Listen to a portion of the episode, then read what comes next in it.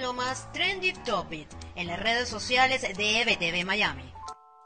Llegó el miércoles y las tendencias en Venezuela, Estados Unidos y el mundo marcan la pauta noticiosa del día. La Semana Santa ya es viral, y es que no solo por el inicio de la cuaresma, sino también por los comentarios que ha desatado la posibilidad que el régimen de Nicolás Maduro también flexibilice la cuarentena para esta fecha, sin importar las consecuencias de lo que podría convertirse en un nuevo foco de contagio de COVID-19.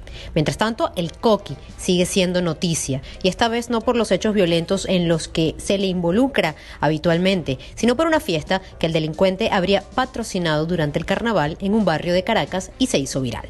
Y lo que también vuelve a ser tendencia es la FAES, ahora no por disparos y enfrentamientos, sino por los disfraces que usaron unos pequeños en Venezuela, lo cual generó fuertes críticas contra los padres de estos niños.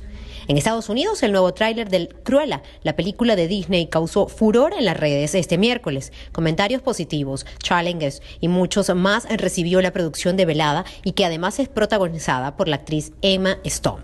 Así despido este reporte de lo más trendy del día, invitándoles a ampliar esta y otras informaciones en nuestro sitio en internet ebtv.online y seguirnos en nuestras redes sociales arroba ebtv Miami y arroba ebtv digital en todas las plataformas disponibles. Soy Karen Aranguibel y esto es lo más trendy de hoy.